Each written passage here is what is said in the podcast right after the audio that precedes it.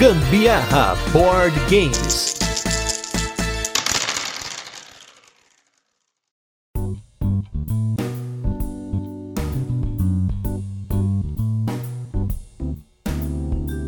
Fala galera, beleza? Aqui é a Carol Guzmão e hoje eu tô aqui pra falar pra vocês o meu top 50 até hoje dos nossos 500 jogos jogados. Eu tô aqui pra fazer o meu top 50. O Gusta já gravou o dele, então hoje ele tá aqui só pra me assessorar. Vai ser custoso provavelmente pra ele ficar caladinho, mas eu preciso dele aqui, que é ele quem sabe manejar direitinho o gravador aí da trilha que a gente faz. Ó, já veio com uma risadinha aqui. Some! eu vou ser a voz do além que vai ficar o máximo em silêncio aqui e depois vai puxar a Carol nos comentários aí, né, no meio do episódio. Mas vamos que vamos, né, B? É, pauta sozinha não é comigo não, né? Então o Gusta, o que, que ele já fez? Como um cavalheiro que ele é, ele já fez uma pautinha assim, descrevendo para mim rapidamente qual é a editora, às vezes aparece Relembrar aqui... alguma coisa, né? Isso, coisa que eu não gravo na minha memória. Então o Gusta já fez ali uma colinha, mas boa parte do cast vem da minha mente mesmo. Mas bora começar porque esse cast já vai ser longo e se eu ficar enrolando muito aqui no comecinho vai ser pior. Então vamos pro primeiro jogo que na verdade é o último. Vocês pediram, então vocês têm.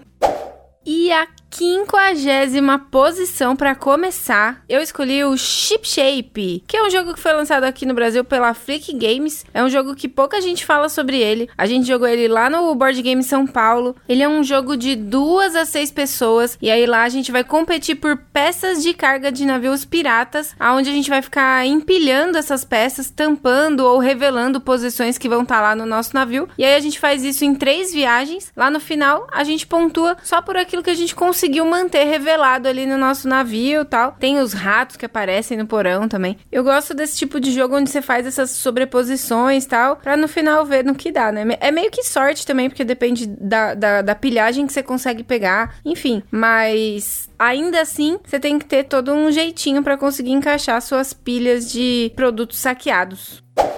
Agora, na 49 posição, entrou Cleópatra e a Sociedade dos Arquitetos, que aqui no Brasil ele veio pela Conclave, e ele foi tema do nosso episódio número 75, então vai dar uma olhada lá para ver do que realmente se trata esse jogo. De qualquer forma, eu preciso dizer que eu pus ele aqui porque esse jogo é magnífico. Você põe ele na mesa e ele traz toda aquela imponência que é toda a história da Cleópatra. Eu achei impressionante o preparo todo pro jogo, aquelas pecinhas pecinhas de tetrizinho que você tem que encaixar também. Mais um jogo de encaixar peças aí que eu tô falando hoje já. É muito lindo. Eu coloquei ele não só pelo jogo em si, mas também porque tem esse esquema de você construir. Você precisa ficar atento ali no momento que você vai pegar as cartas de artesão, as cartas dos recursos que você usa para poder fazer as construções. Tem que ter bastante cuidado para não ficar com muita corrupção. No final você tem que saber jogar essa, algumas cartas fora para você poder evitar pegar corrupção no final também. É o, o jogo inteiro você tem que estar ali alerta com essa história dessa corrupção, que ela é terrível. Ela te faz pontuar muito mal no final por causa dela. Mas se você não voltou aí no episódio 75 agora, enquanto eu estava falando, só para você meio ficar a par do tema, ele é um jogo onde você vai precisar construir de uma forma meio que competitiva o palácio lá da Cleópatra com peças de plástico, resina e cartonado. É lindo, gente. É um 3D mesmo que você vai estar tá construindo tudo, as diferentes peças para você conseguir ganhar ponto. É maravilhoso.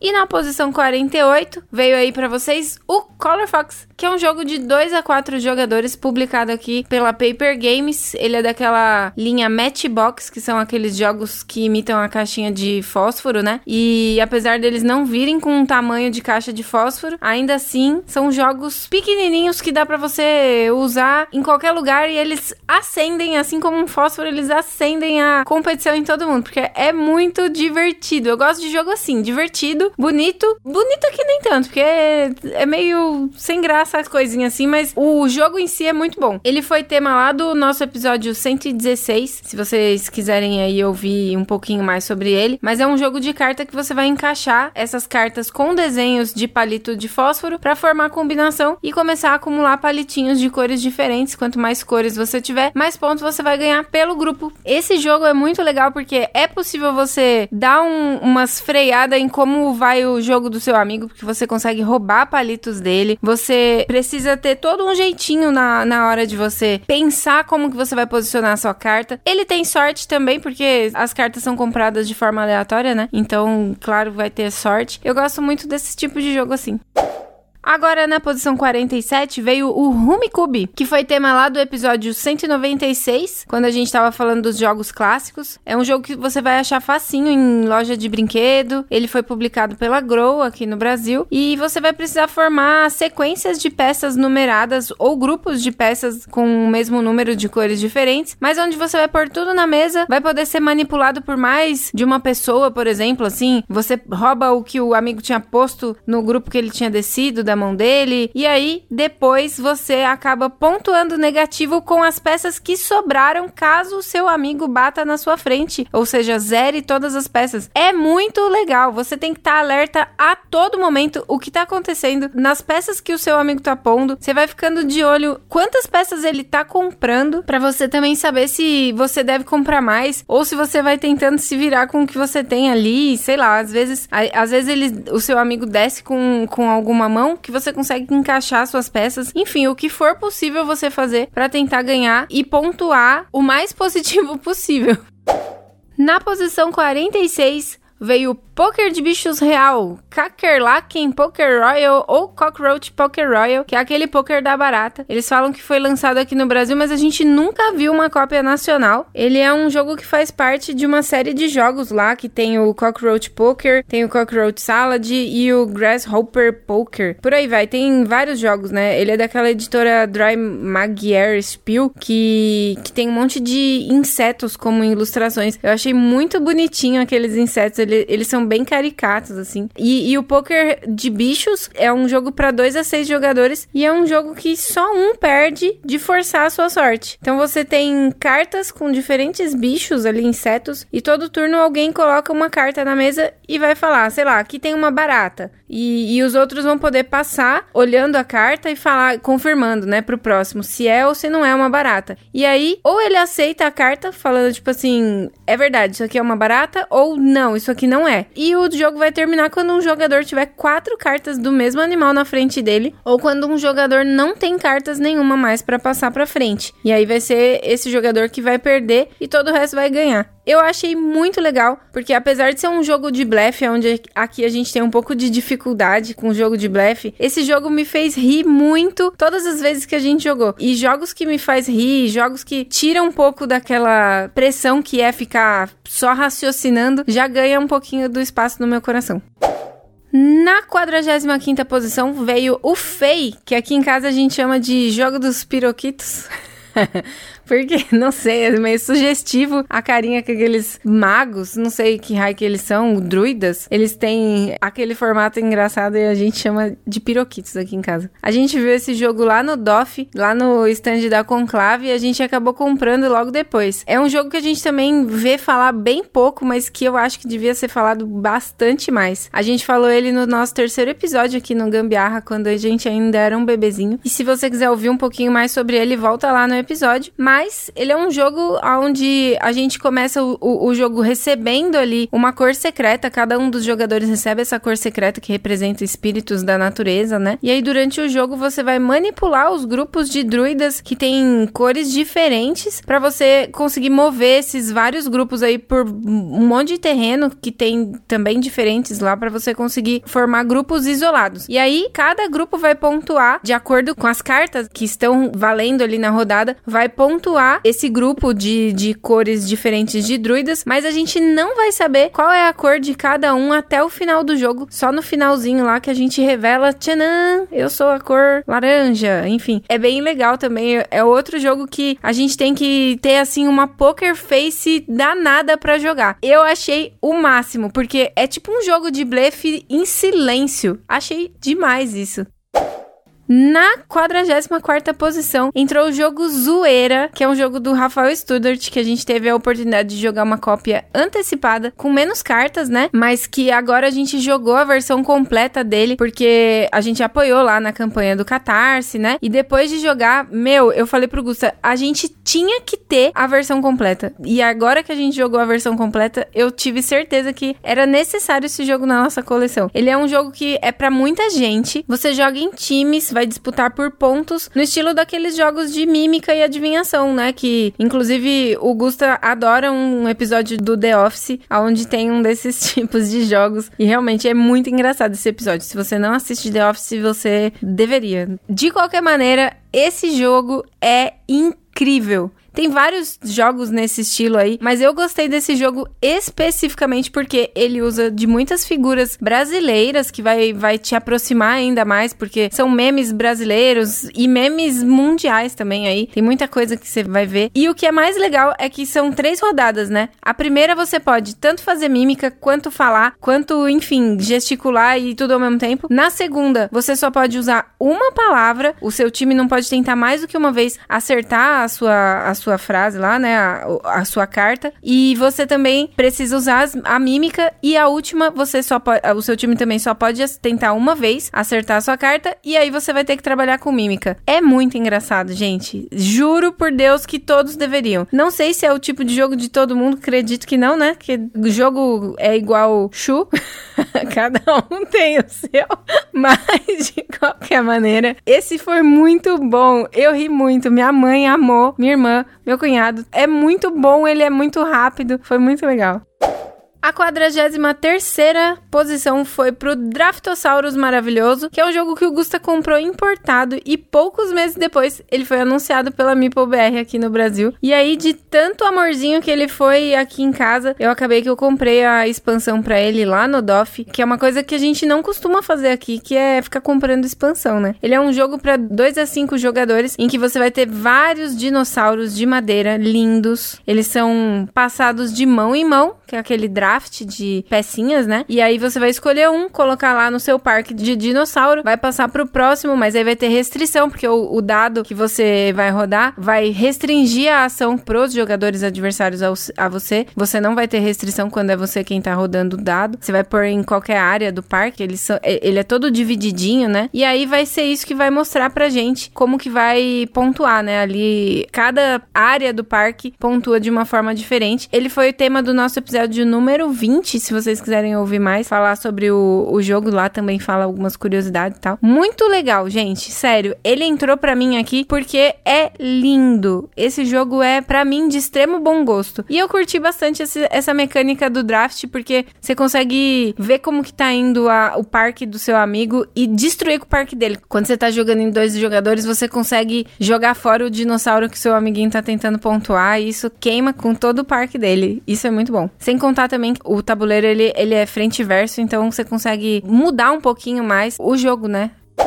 Na posição 42 Ticket to Ride Países Nórdicos, que é o, a cópia que a gente tem aqui em casa, né? A versão do Ticket to Ride para 2 a 3 pessoas, essa que a gente tem aqui, que como o nome já fala, é o mapa ali dos países nórdicos que tem lá Dinamarca, Finlândia, Noruega e Suécia. A gente falou dele no nosso episódio 128. A gente já tinha jogado algumas outras versões, que foi a dos Estados Unidos e o Trilho e Velas, mas essa daí foi a que eu mais gostei. Na verdade, porque é o que a gente tem aqui, é o que a gente jogou mais. E eu gostei porque eu fui muito bem. Eu não sei, assim, para mim ficar seguindo, tipo assim, esse é o seu objetivo, cumpra, corra atrás do seu objetivo. É mais fácil do que eu ter que ficar ali mirabolando um monte de técnicas para conseguir ganhar. Então, eu sou muito, tipo, pau mandado, assim, vai, faz, faz, faz e pronto, eu vou e faço e resolvo. Então, para mim, esse jogo foi muito bom por isso que eu...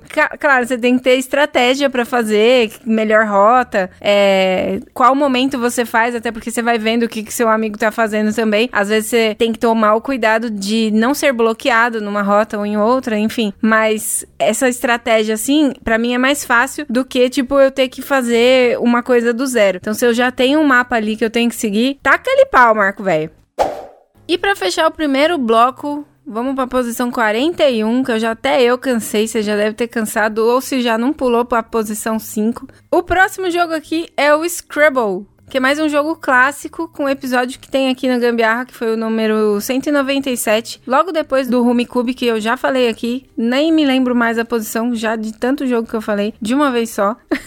10 é muito, o Gusta tá rindo aqui do lado, que ele fica operando o, o microfone. Mas é um jogo que dispensa apresentação, porque é aquele joguinho de palavras cruzadas competitiva. Ele é aquele jogo que tá em praticamente todos os filmes americanos, tem no cenário. Em algum momento procura, gente tem no cenário. Sempre tem. E Scrabble é muito legal. Você tem toda ali um, uma regrinha, né? Que você até nos, no americano lá você tem um dicionário específico que você tem que usar. Aqui a gente usa o Google mesmo para confirmar palavras, às vezes, né? Só para tirar dúvidas. Mas o ideal é que você siga a risca um, um tipo de dicionário só, uma, uma marca só lá de dicionário, né? Porque às vezes pode ter algumas variações. O Scrabble você tem que ter bastante atenção, assim, porque não pode juntar palavras palavras que não façam sentido, sabe? Tem um monte de, de regrinhas que você tem que cumprir, mas eu acho legal porque é aquele jogo classicão, mas que ainda assim usa um pouco do que você tem de know-how, assim, de palavras do seu idioma. Eu achei isso muito bom. Apesar de eu não ser extremamente culta com as palavras na hora de falar, ainda assim eu sou muito boa no Scrabble. Agora, nessa primeira pausa, eu queria que você comentasse com a galera como foi a sua experiência de fazer esse top 50, porque a gente já fez outros tops, que é os tops do final do ano, mas geralmente eles são menores, né? A amostra de jogos não chega a ser que nem o caso que foi agora, que foram 500 jogos. Geralmente são cento e poucos jogos, dessa vez foram 500 jogos, né? Gente, foi muito traumática, foi terrível. A gente usou a ferramenta PubMeeple. E assim, a sorte é que essa ferramenta tem a opção de salvar, né? Então você não precisa fazer tudo de uma vez, como foi da outra outra vez que a gente fez um top aí, que eu nem lembro quantidade de jogos que a gente tinha jogado na época. Acredito que eram 100 jogos. Foi difícil demais. Essa vez, sei lá, eu acho que eu fiz em uma semana, assim, cheio de pausas. Eu acho que eu fiz por uma média de uma semana, fazendo as pausas e tentando lembrar. Eu tenho uma péssima memória para nome de jogos e aí eu precisava ficar procurando no Google. Às vezes eu procurava o mesmo jogo várias vezes porque eu não lembrava do jogo, né? E enfim, minha memória foi muito ruim. E o que eu também preciso dizer aqui é que eu sou uma metamorfose ambulante e eu várias vezes, inclusive depois que esse cast já estava sendo elaborado, eu decidi que não, esse, esse não é mais o top X, esse é o top Y, é o X mais Y. Foi uma loucura. O Gusta, como virginiano que é, ficava indignado porque como ele quem fez a pauta aqui, ele ficava, meu Deus, mas aí o, o que eu escrevi aqui não vai casar com o que eu escrevi ali, e aí tinha que ficar corrigindo. Mas enfim, se eu fosse fazer hoje, provavelmente não sairia nessa mesma ordem. de novo. Porque eu sou muito de sensação. O jogo, ele me causa uma sensação, agradável ou não, e aí é isso que me faz me motivar a jogar o jogo. E aí, às vezes, eu tô mais pra, pra aquela emoção, mais pra aquela outra emoção que eu senti quando eu joguei o jogo da vez. E aí, me motivo a jogar mais o jogo mais vezes, dependendo de como eu estou no dia, né? Então, assim, eu acho que se o jogo entra no top 50, significa que é um jogo que você teve uma afinidade muito grande com ele, mas, por exemplo, vai ter vezes que eu não vou estar tá afim de jogar o Speed Cups, porque ele me deixa ainda mais acelerada. E eu vou querer uma coisa que, tipo, me deixa mais zen, mais de boa, né? Que você fique mais introspectivo naquele momento. E naquela hora não vai, não vai funcionar. Não significa que eu não goste do jogo, mas pode ser que, sei lá, pro momento que eu tô fazendo a leitura do meu top 50, eu tava numa sensação e agora eu tô em outra. Enfim, é muito louco esse negócio. Foi terrível, foi traumático. Por favor, não me peçam mais isso. vamos botar na conta do Gusta. Inclusive, Carol já deu spoiler aí, gente, mas vamos que vamos aí que tem chão pela frente. Tem muito jogo pra gente falar aqui hoje, né? Agora, para começar o segundo bloco, vamos lá, na posição número 40, eu coloquei o Cortex, que é um jogo cheio de minigames que você vai ficar testando diferentes habilidades suas, como por exemplo, reconhecer uma forma através do tato, ou mais rápido na hora de percorrer um labirinto com os olhos, identificar padrões iguais em cartas. Atualmente ele é publicado aqui no Brasil pela Galápagos, tem três versões dele já publicadas aqui, mas a gente jogou só a primeira e foi bem legal porque a gente jogou num restaurante, a gente tava esperando esperando o nosso prato vegano chegar. Minha mãe foi com a gente nesse dia. A gente foi num restaurante que se chama Casa Madal aqui em São Paulo. É muito bom, experimentem. E é muito gostoso porque mais legal de tudo é que tem ali jogos de tabuleiro numa prateleira onde você pode ir jogando enquanto espera. É um ambiente bem agradável e foi muito bom esse jogo aí. A gente, de acordo com o que a gente vai ganhando no, nos minigames, você vai ganhando partezinhas de um cérebro e aí quem consegue completar primeiro ali a, o cerebrinho é quem ganha o jogo. Eu achei bem legal essa temática aí de minigames, né? Tipo, o Cortex é um jogo cheio de minigames, assim como o Aka, que é um jogo que eu amo muito também. E eu gostei demais desse esquema de, de tipo, tato. Como assim? Se eu pôr um, uma coisa para você identificar através do tato na carta. Achei muito criativo.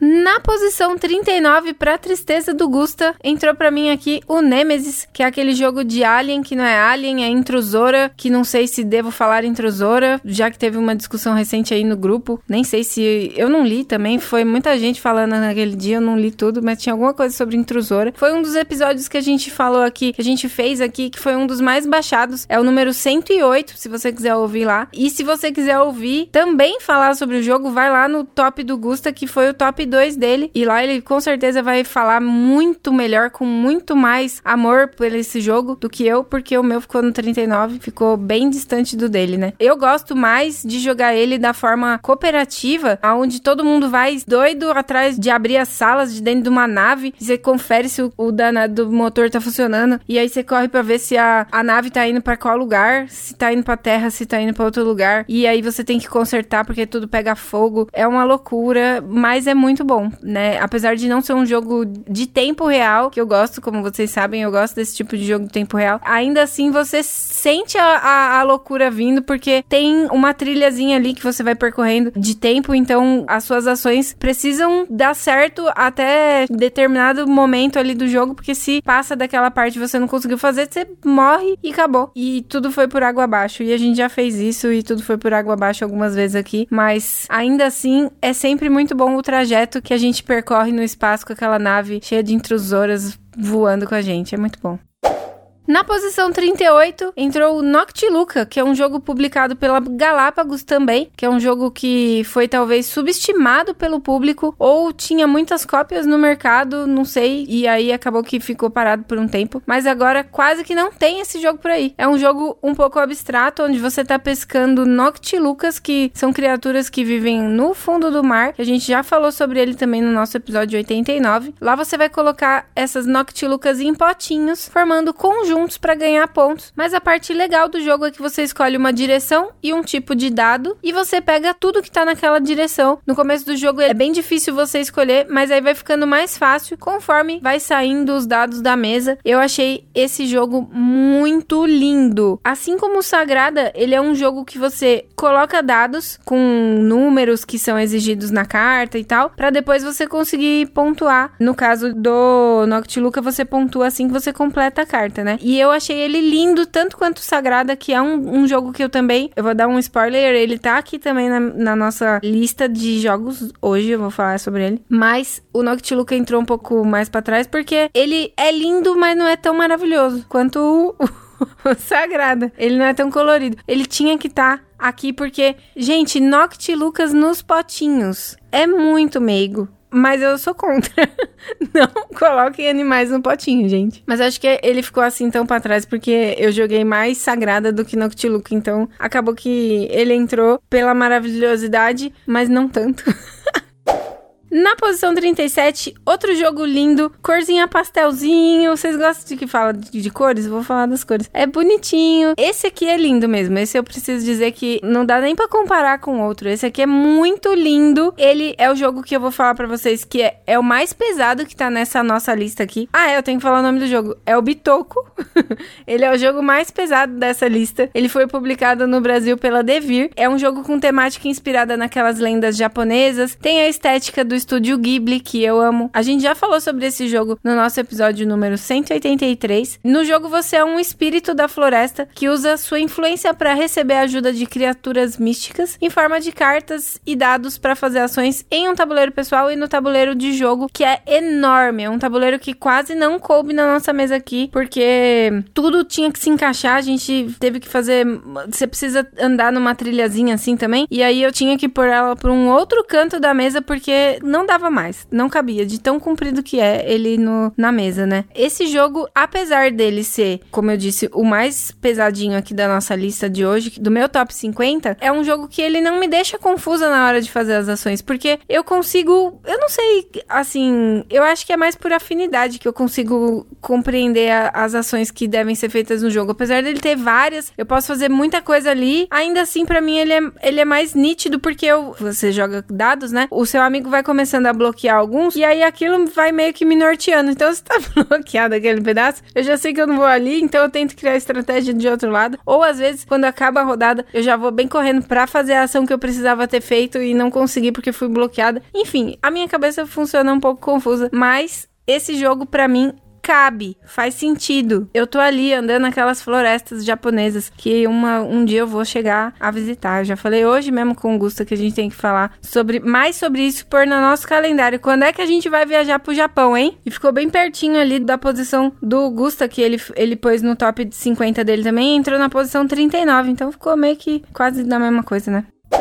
Na posição 36, Escape Curse of the Temple é um jogo que a gente tem há bastante tempo na nossa coleção. O irmão do Gusta que trouxe pra gente lá da Estônia. E só muito tempo depois que ele foi lançado aqui no Brasil numa versão Big Box pela editora Vem Pra Mesa Jogos. A nossa versão é a caixa base do jogo, mas que já tem muito jogo pra gente aqui, então é suficiente. Não precisamos da versão Big Box. Ele é um jogo para 1 a 5 jogadores que é, é cooperativo, em que os jogadores vão tentar escapar em tempo real de um templo amaldiçoado. Primeiro os jogadores precisam tirar a maldição do templo e depois correr para a saída, mas dentro do jogo tem alguns intervalos em que você vai precisar voltar para a entrada. A gente já falou dele no nosso episódio 93, mas eu tenho que falar aqui para vocês que eu gosto dele primeiro porque é tempo real, segundo porque ele faz a gente ir à loucura e rir ao mesmo tempo. Ou ficar com raiva também do outro. Ou também pode acontecer de sem querer você roubar, porque às vezes você acha que separou o dado e não separou e você tá usando. Mas tudo bem, tudo bem. É a maldição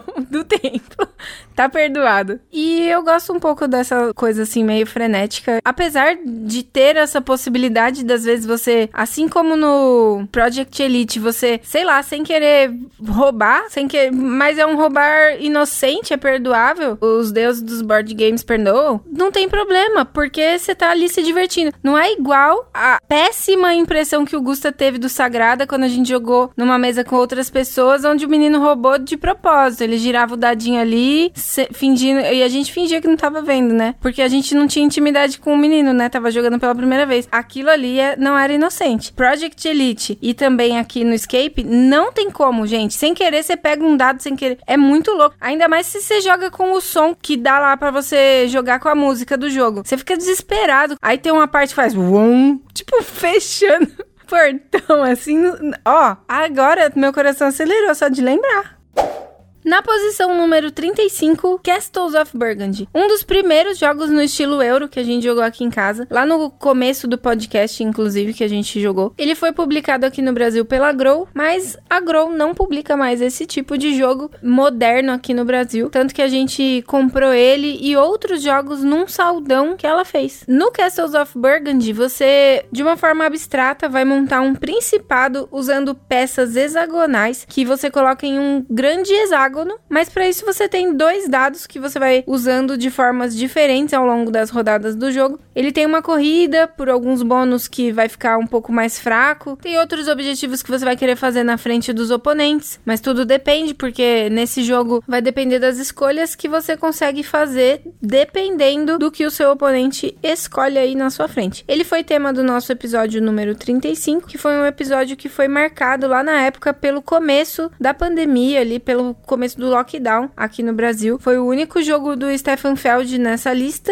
que eu trouxe aqui para vocês hoje. A gente jogou alguns jogos já desse autor, mas ele entrou no meu top 50 porque ele foi o primeiro euro de tabuleiro que eu joguei e eu me surpreendi quando o Gusta falou: Isso aqui é um euro. Eu falei: Oh, eu consigo jogar um jogo euro. E eu gostei. Na época eu gostei bastante dessa sensação de ter conseguido fazer. Uma, foi uma boa pontuação que eu fiz. E se eu não me engano, eu ganhei do Gusta na primeira vez que a gente jogou. E para mim foi uma sensação bem legal quando ele disse: Isso aqui é um euro. O primeiro que a gente jogou de todos foi o All My Goods, mas é um card game, né? Que já antecipo estará aqui também. Mas euro de tabuleiro eu tinha bastante preconceito. Eu falava pro Gusta: Não, não quero, nunca ver esse tipo de jogo aqui. Mas foi um que me surpreendeu bastante. O Gusta deixou para me falar que ele era um euro só depois que a gente terminou a jogar, de jogar, porque até então para mim era tipo, ok, é só mais um. Até porque eu não fico, tipo, classificando na minha cabeça, isso é um euro, isso não é um euro. E aí aquilo tinha um, uma barreira para mim antes, assim. Tipo, os jogos euro é inatingível para mim. E aí quando eu joguei esse pela primeira vez, foi muito legal. Mas pro Gusta eu acho que foi muito mais amor, porque ficou no, no nono lugar para ele lá, né? Ficou bem alto.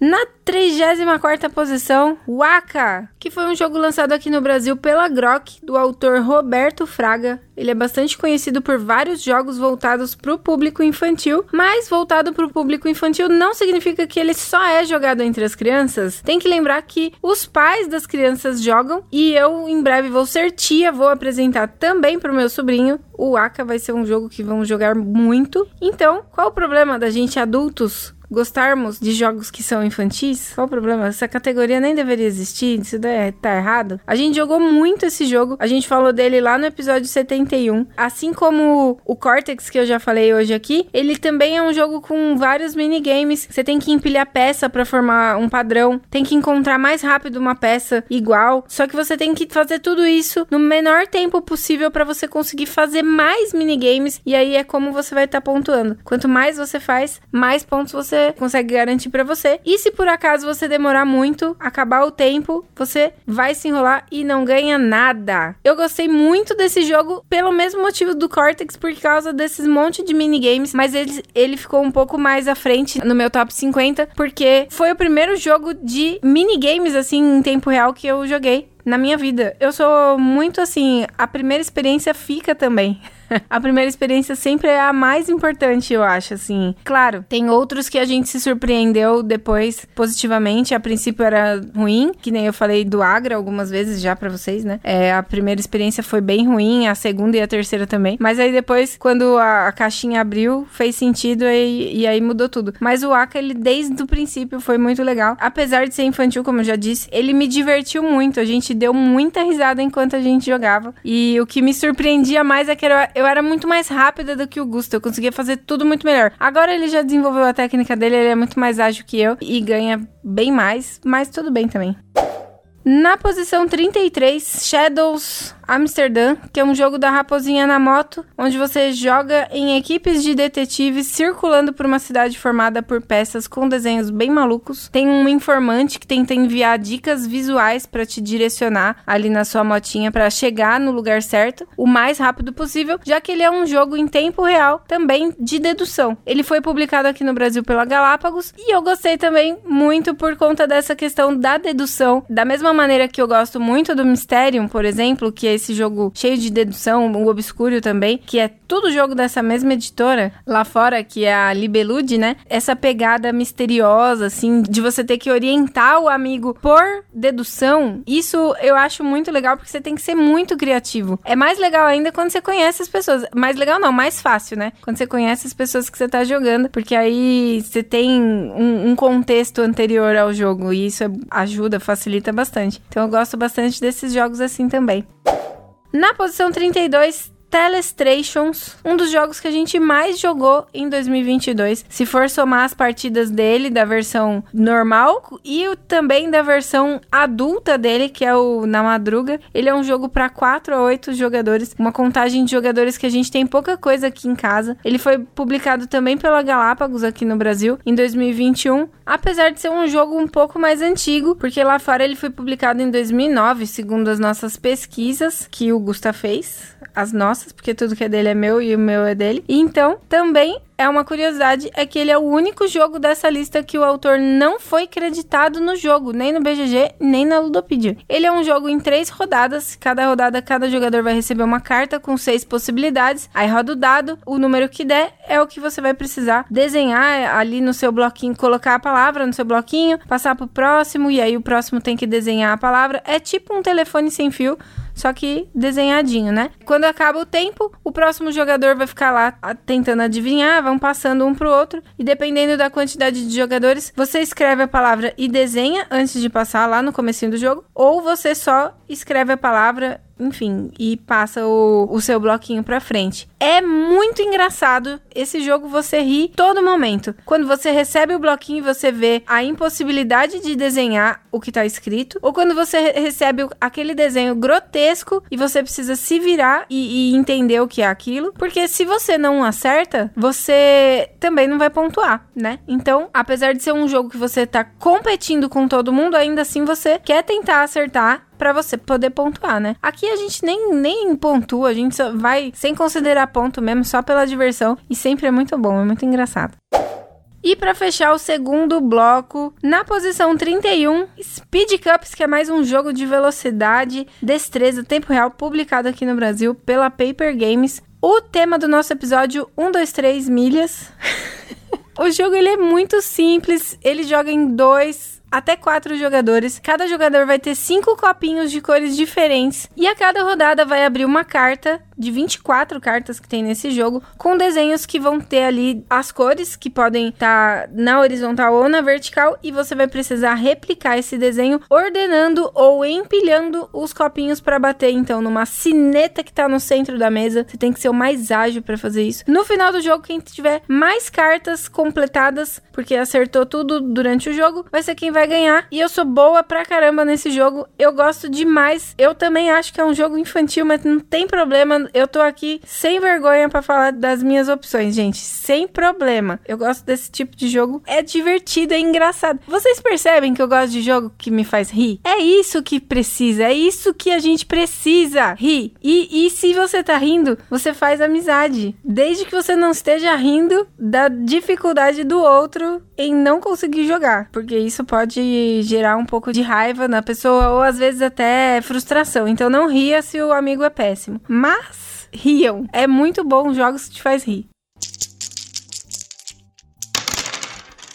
Agora que a gente tá chegando na metade praticamente, né? Uma coisa que é curiosa da gente comentar e da Carol comentar com vocês, né? É que a maioria dos jogos que estão aqui no top dela, eles são jogos leves ou leves para médio, com exceção até agora do Nemesis, do Bitoco e do Burgundy. E daqui para frente já fica o spoiler, não tem nenhum jogo médio pesado nem pesado, né? Já fica aqui a minha indignação de não ter aparecido jogos como Merlin, Agra e o nosso Kanban de domingo, mas eu acho que a Carol pode comentar mais sobre o gosto dela com relação a complexidade, né? Até para vocês entenderem o fluxo aqui desse top 50 dela. É que a minha vida já é complexa o suficiente. Eu vou trazer complexidade pra mesa pra quê, gente? Eu já me complico na minha rotina, no meu dia a dia, eu boto problema onde não há. Pra que mais? Mais coisas. Ninguém merece. Tá ótimo do jeito que tá aqui. Tô achando muito boa essa lista que a gente montou aqui. Que o Pub Meeple me ajudou, mas quem deu os toquinhos final ali fui eu. Achei muito pertinente. O Nemesis, o Bitoco e o Burgundy, eles entraram porque são jogos que a gente precisa ter um raciocínio. O Nemesis tem aquela parte cooperativa também. Então eu acho muito legal o jogo cooperativo, gosto bastante. Agora, o Bitoco, principalmente, e o Burgundy, é mais pela sua suavidade do jogo. Eles são jogos assim que fazem sentido para mim. O que a gente tá jogando faz sentido, então eu consigo enxergar o que eu tô fazendo. O porquê que o Agra não entrou? Menino, acabei de aprender mesmo a jogar o Agra.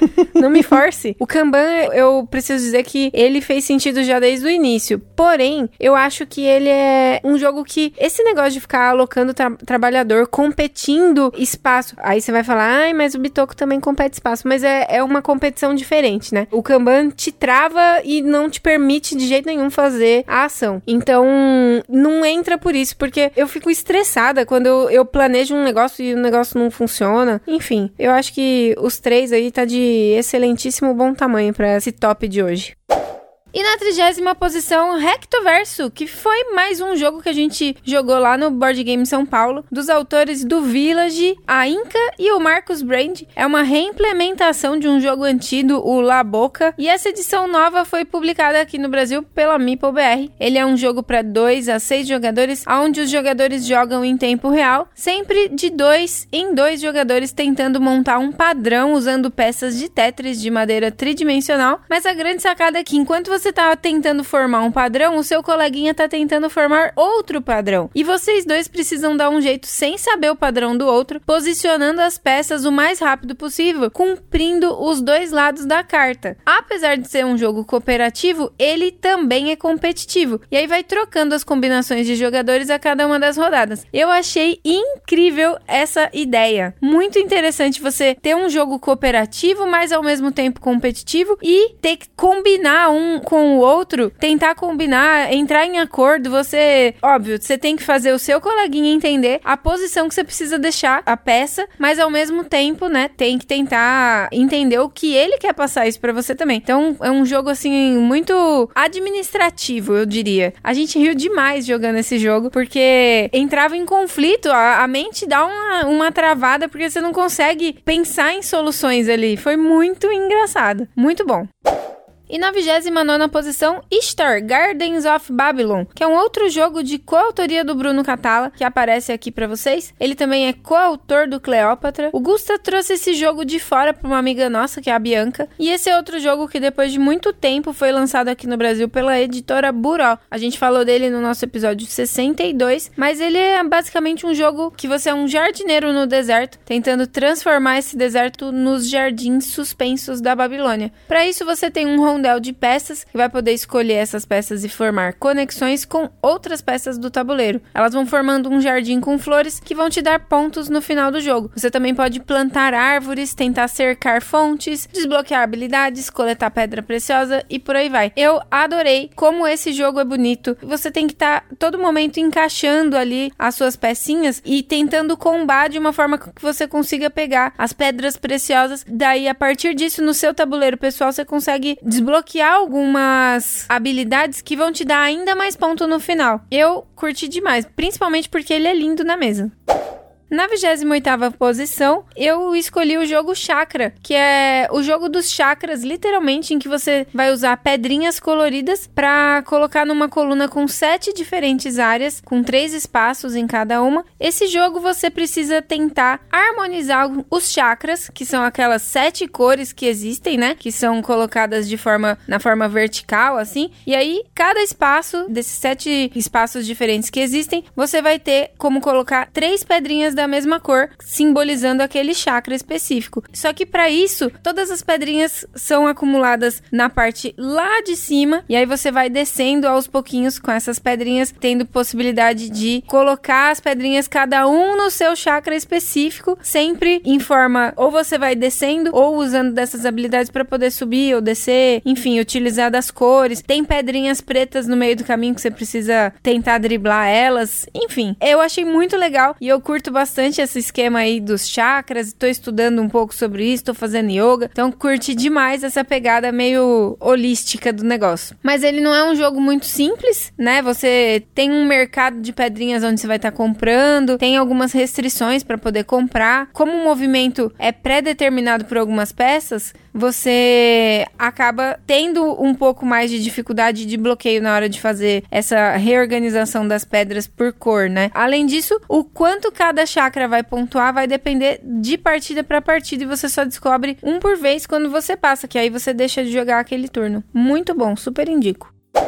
Na posição 27, o Sirvam o Rei, que é mais um jogo de autor brasileiro que aparece aqui no meu top. O Joshua Kritz que é consultor técnico de jogos de tabuleiro para o canal do Studart, de quem é a vez. Esse jogo foi publicado pela TGM Editora, é um jogo de caixinha pocket que não joga em dois, joga de 3 a 6, mas a gente tem jogado muito. Nele você tem cartas numeradas de menos 1 até 15, e aí no começo do jogo você recebe quatro cartas viradas para baixo na sua frente. Você vê duas delas e as outras duas você não pode ver. Ele tem três rodadas, cada rodada pontua de uma forma diferente, e no seu turno você sempre compra uma carta do baralho. Você pode descartar essa carta ativando a habilidade dela, caso você queira, ou você pode jogar ela no lugar de alguma outra carta sua. As habilidades elas ativam várias interações, desde você poder só olhar as cartas até chegar ao ponto de trocar cartas com os oponentes. É bem provável que na data em que esse top 50 está sendo lançado, ou a gente já lançou o episódio sobre ele, ou está bem perto da gente lançar. Eu preciso dizer para vocês que eu sou uma pessoa um pouco volúvel, assim, nesse sentido dos jogos. Cada momento eu tô afim de jogar um ou outro. Eu diria que hoje, que estou aqui gravando, eu subiria o Sirvam Rei várias posições aí. Pra morte do Gusta, eu subiria, porque ele que montou a pautinha aqui para mim, só descrevendo algumas coisas do o nome dos autores, essas coisas assim, ele que montou. E aí eu vou acrescentando coisas no meio do caminho. Mas eu digo que eu deveria subir até hoje, nessa data,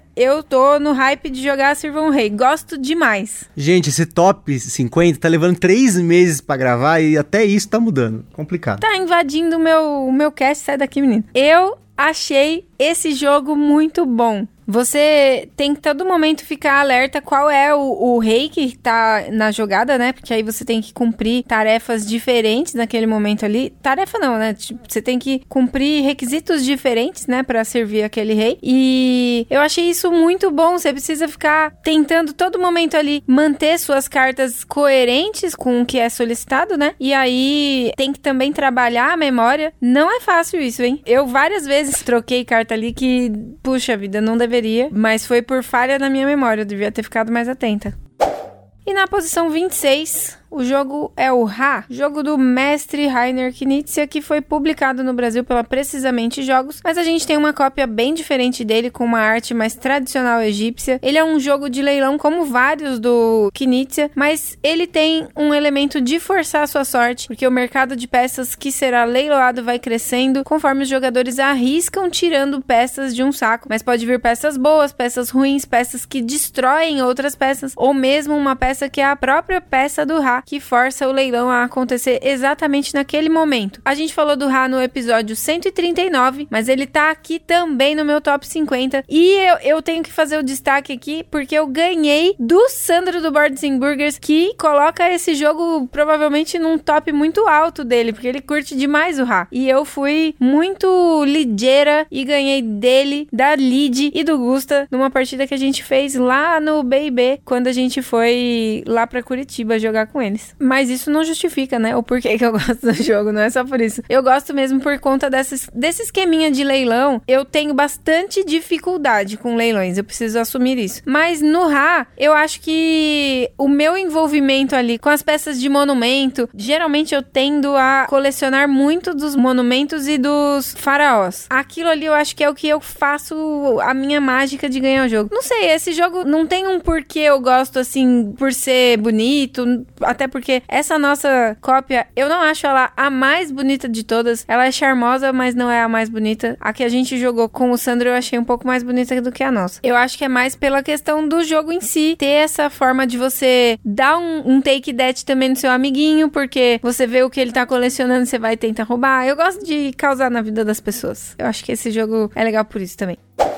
Na posição 25, New York Zoo, que é um jogo de Tetris do autor que mais gosta de usar Tetris nos jogos dele, que é o Uwe Rosenberg. Publicado aqui no Brasil pela Grok, ele foi tema do episódio 135, mas falando sobre ele, ele é um jogo onde cada jogador vai construir o seu zoológico fictício, já que esse zoológico não existe no mundo real. A gente vai usar peças de Tetris para construir cercados e colocar os animaizinhos de madeira nesses cercados. No seu turno, normalmente você pega um animal ou uma peça peça de Tetris, mas o jogo é bem mais do que isso, porque os animais vão se reproduzindo nos cercadinhos. E sempre que você lota um cercadinho, você ganha peças especiais para poder preencher ainda mais o seu zoológico. Já que nesse jogo ganha quem consegue preencher o seu zoológico primeiro. Não preciso dizer que eu curto muito o tema que envolvem os animais, né? Apesar deles estarem lá tristes, presos num zoológico, ainda assim é um tema que me agrada por terem os bichinhos ali e eu acho muito charmoso. Quando o Gusta abriu a caixa caixa pela primeira vez e eu vi aquele mundaréu de meeples de bicho, eu não tive nem reação, eu acho, porque eu achei incrível era muito bicho tudo junto e misturado. O que eu achei interessante é a forma com que você coloca todas as peças de Tetris, né? Que elas são posicionadas de forma bem específica no, no tabuleiro, que ele é um rondel. E aí você precisa selecionar o que você quer fazer, porque você pode andar até três passos quando você tá circulando esse rondel. E aí você precisa ter toda uma estratégia de se você vai querer pegar bichinho, se você passar por determinado lugar, você vai poder é, fazer com que seus bichinhos procriem, ou se você quer pegar uma pecinha para você colocar no seu tabuleiro, uma pecinha de Tetris, mas também tem que ter todo um cuidado, porque você quer posicionar essas peças de uma melhor forma para não ficar com buracos depois que você não consiga preencher, né? Você quer ser o primeiro a encerrar o, o seu zoológico, né? Eu gostei bastante, eu curto demais esses joguinhos de Tetris. Na posição 24, Tokyo Highway, que é um jogo japonês da editora Item de 2 a 4 jogadores, onde os jogadores vão construir rodovias usando cilindros de madeira, que são as colunas de construção, e palitos de sorvete que representam as rodovias. A ideia do jogo é que ele é um jogo de destreza, tem que construir as rodovias por cima ou por baixo das rodovias dos oponentes, sem encostar nelas, para poder colocar carrinhos da sua cor na rodovia, e aí vai ganhar o jogo quem conseguir se livrar primeiro de todos os carrinhos. Eu amei esse jogo, até porque aqui em casa eu sou a Uber, eu que dirijo para cima e para baixo. Então, rodovias e direção é muito familiar para mim. Mas eu gostei demais porque joguinho de destreza, eu sempre quero mostrar minha habilidade, porque você recebe até uma pinça para você conseguir posicionar os seus carrinhos ou se você quiser usar a pinça talvez para colocar a sua rodovia. Enfim, eu adoro. Eu gosto sempre de, de testar como vai indo a minha destreza e esse daí é um que eu consigo demonstrar altas habilidades. E entrou no top 44 do Gusta. Pra minha surpresa, porque o Gusta treme demais. Você pede para ele tirar uma foto para ver. No próximo DOF, se vocês quiserem descobrir essa péssima qualidade dele, que não é uma qualidade então, né? Vocês peçam para ele fazer uma selfie. Todas saem horríveis, não presta nenhuma. Na posição 23, Concept, que é um jogo muito maluco onde você tem um quadro cheio de ícones diferentes. Você vai precisar, em duplas, formar com esses ícones um conceito que você está tentando representar. Ele é um jogo bem antigo da Galápagos, publicado em 2014, que foi nomeado lá no Spiel de Jahres, mas a gente só foi jogar ele em 2022. Eu joguei esse jogo numa festa que a gente participou e, putz, foi muito incrível como eu fiquei percebendo as pessoas fazendo associações, arranjando jeito de se comunicar através daquele tabuleiro muito louco, daquele quadro, né, cheio de coisas diferentes. Eu achei impressionante e a gente conseguia. Ou seja, a gente consegue se comunicar de qualquer forma. É possível. É só a gente prestar atenção uns nos outros e a gente vai conseguir se entender.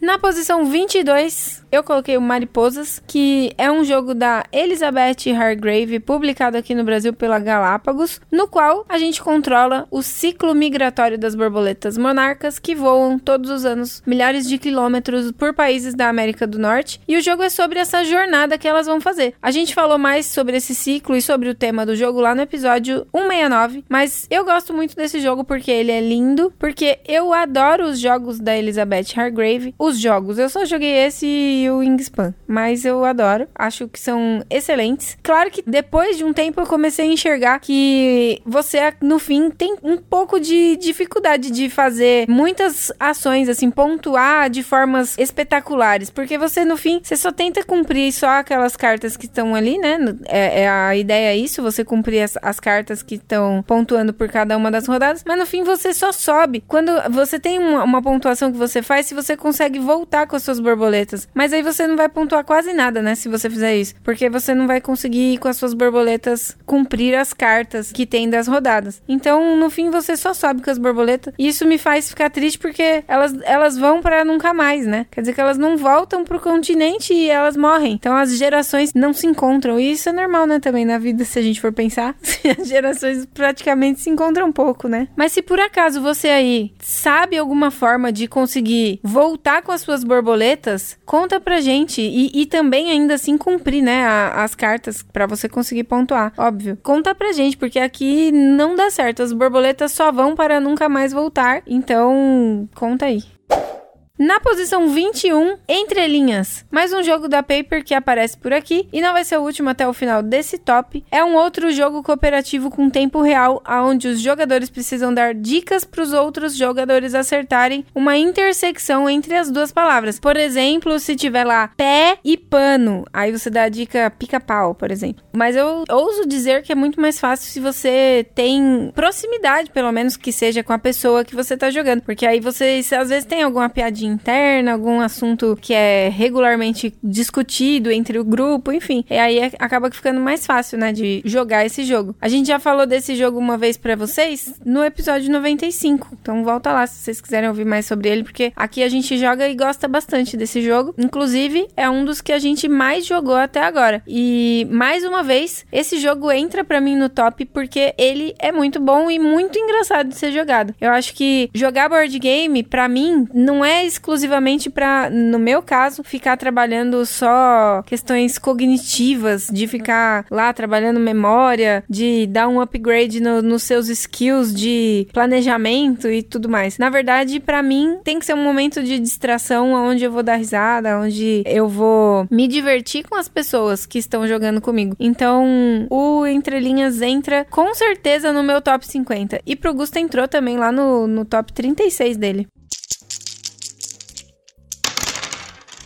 Acho que uh, nessa nossa pausa aqui agora é legal você comentar sobre os seus temas favoritos, né? Porque apareceu aqui bastante jogo com animais e também jogos com temática japonesa, né? Acho que é importante comentar isso porque tema e beleza fazem muito sentido nesse top, né? Para mim fazem bastante sentido. Tem que ter vida para você sentir vontade de jogar, né? E animais para mim é assim uma parte da minha vida que me encanta muito. Eu sou extremamente apaixonada por animais. E a temática japonesa, você observou bem também, porque eu gosto muito de cultura japonesa, né? Tanto que uma das dos meus ideais de vida é conseguir viajar pro Japão, conhecer o Japão e, e a minha intenção não é ir para Tóquio, claro, quero conhecer também, mas Tóquio, cidades grandes, assim, minha, minha intenção é, é, ver uma plantaçãozinha de arroz, coisa que a gente vê bastante nos filmes, nos animes, e, e, isso daí é uma coisa que me empolga bastante. Eu gosto demais de cultura japonesa. Ou seja, tema é importante sim, gente, sempre fique de olho, mas às vezes o tema pode não ser um tema que tá integrado ao jogo, mas só o fato de ter a skin, né, a ilustração ali, já faz sentido. Ah, faz sentido demais. Aí você arranja uma forma de enxergar o que o tema virou, né?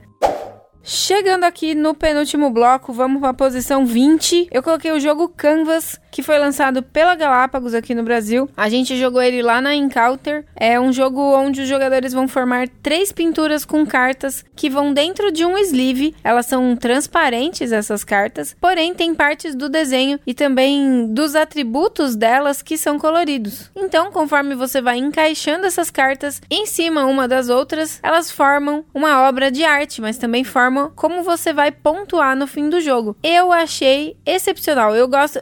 O primeiro contato que eu tive com cartas transparentes foi o jogo Gloom. E o dia que eu vi o Gloom, a, gente estava assistindo na televisão, era o Diego do Boards Burgers falando. E eu vi aquele jogo, eu falei, a gente tem que ter esse jogo. Aí foi onde a gente conseguiu, compramos o jogo. Aí a segunda vez que eu tive contato foi com o Canvas lá na Encounter. E eu, puxa vida. Esse é um que eu acho que eu não teria, porque não teria muitas pessoas para ficar jogando, porque ele é lindo, mas eu não sei se encaixa muito assim com a turma que a gente joga aqui, né, com maior frequência. Porém, se fosse para eu ter só para eu ficar contemplando, sem dúvida eu teria e deixaria exposto com as cartas abertas semanalmente eu trocaria as cartas de acordo com o meu bom humor, ia montando obras de artes que fossem condizentes com a situação. Às vezes tá triste, bota nuvens e tempestades e anzóis pescando pedras do fundo do mar, mas no, em dias de felicidade a gente coloca tudo colorido, maravilhoso, tudo radiante e fica tudo certo porque ficaria muito bonito. Inclusive, eu acho que eu talvez eu queira em bem um, um jogo desse para com essa finalidade, talvez. Agora pensando aqui. Mas de qualquer forma, gente, vocês precisam conhecer que seja para ver a obra de arte que ele é em si. Tem que também ter bastante estratégia. Você, uma coisa que eu tenho dificuldade até, eu tenho que ficar sempre sobrepondo as coisas, fecha um olho, olha assim, sobrepondo, porque às vezes não você acaba que compra a carta sei lá. E aí, por fim, ela não encaixa bem ou te, te estraga toda a sua pontuação, né? Que você tava pensando em fazer. Você tem que seguir, às vezes, algum objetivo que se dá ali no,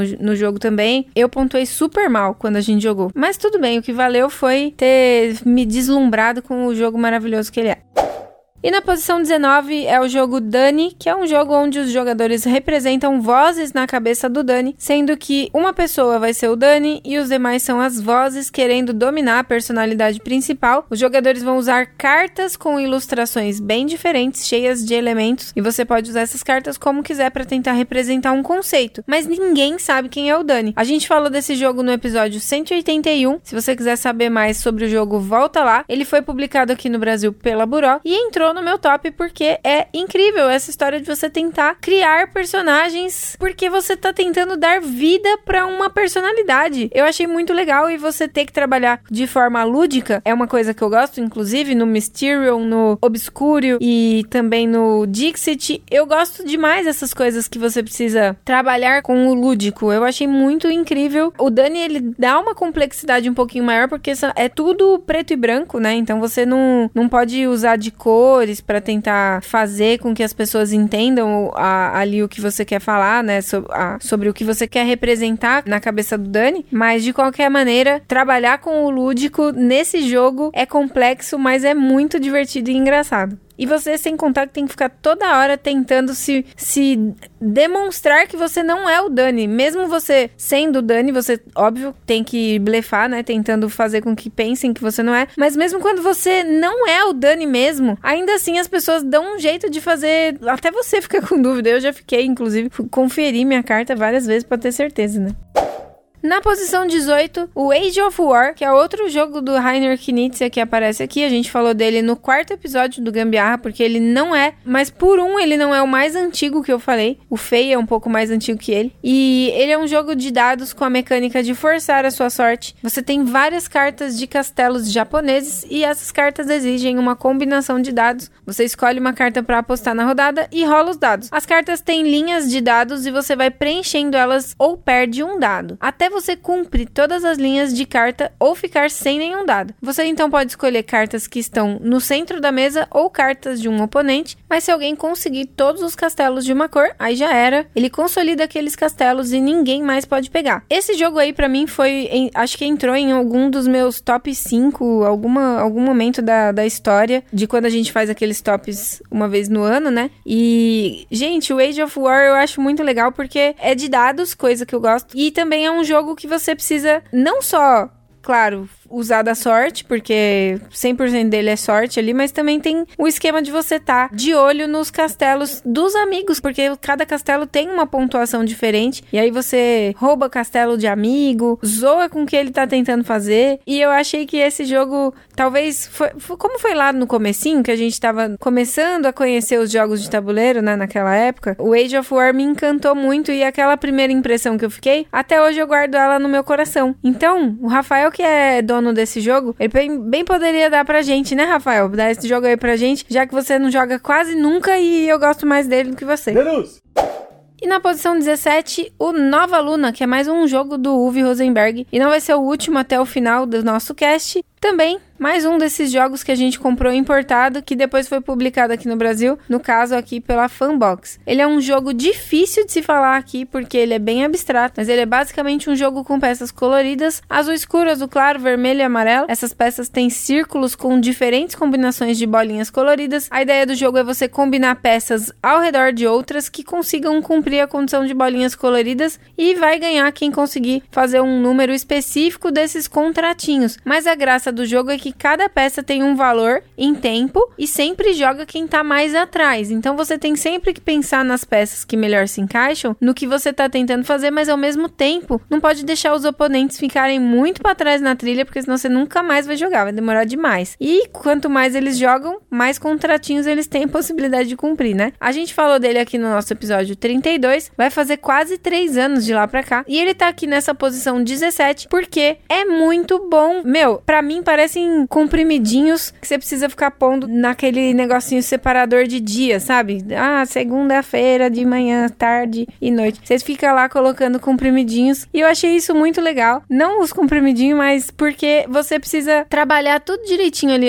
o seu reloginho lunar, né? Você tem que trabalhar certinho aonde você quer ir, qual momento que é, é bom você solicitar colocar peças novas no, no tabuleiro, porque você pode acabar ajudando o amigo, né? Ou atrapalhando também, porque cada vez que vai tirando um contratinho ali, ali daquele rondel, você não substitui, então você pula da peça que você tá pra próxima, mesmo que fique um buraco no meio, né? Então você vai andar mais rápido quanto menos peças tiver, você vai rodar naquele rondel muito mais rápido. E às vezes o seu amiguinho tá querendo pegar uma peça que tá mais fácil de pegar ali naquele momento. Mas aí quando você pede para pôr mais peças, porque quando se tem somente duas peças, uma ou nenhuma, né? Você pode solicitar que se preencha o rondel para então você poder escolher a peça que você vai querer depois de todas terem sido posicionadas. Eu gostei mais, principalmente nesse caso especificamente, pela estratégia dele, onde você vai montando ali, vi, às vezes vira um negócio imenso que você tá montando, porque você tem que casar os contratinhos um com os outros ali, tem que estar tá fazendo sentido ali. Você não pode colocar uma peça aleatória que não encaixe com nada, né? Então, você tem que estar tá ali todo momento muito alerta nas melhores peças para você e as melhores peças pro seu amiguinho, porque aí você às vezes também consegue dar umas bloqueadas, né? Já pro Gusto ele ficou ainda mais alto, ficou lá no top 7. Isso foi bem alto, hein? Caramba, que legal. Na posição 16, o jogo é o Takenoko, outro jogo que a gente jogou lá na Encounter, conhecido pelo seu pandinha lindo, maravilhoso. Muita gente comentou que jogou esse jogo, entre aspas, no começo do hobby. Ele foi lançado aqui no Brasil em 2016 pela Galápagos, mas a gente só foi jogar recentemente. A ideia do jogo é conseguir pontos através das cartas de objetivo, mas o problema é que o tabuleiro é compartilhado com os outros jogadores, então a posição das coisas mudam a todo momento. Cada um vai tentar fazer com que complete mais facilmente os seus contratos que você tem na sua mão, né? Então, todo momento aquele tabuleiro danado muda. Você tem bambus que vão crescer pelo seu terreno com cores diferentes, mas também tem o panda que come esses bambus. Eu achei ele muito carinhoso, eu, eu achei muito charmosinho aquele pandinha. E você sente que você tá construindo um jardinzinho ali, apesar do amigo às vezes estar tá prejudicando todo o seu jardim. Você tem que ter todo o cuidado de formar as ligações de água lá, porque tem que irrigar o jardim. Achei muito charmoso, muito gracinha mesmo, gente. Todo mundo deveria conhecer o Takenoko.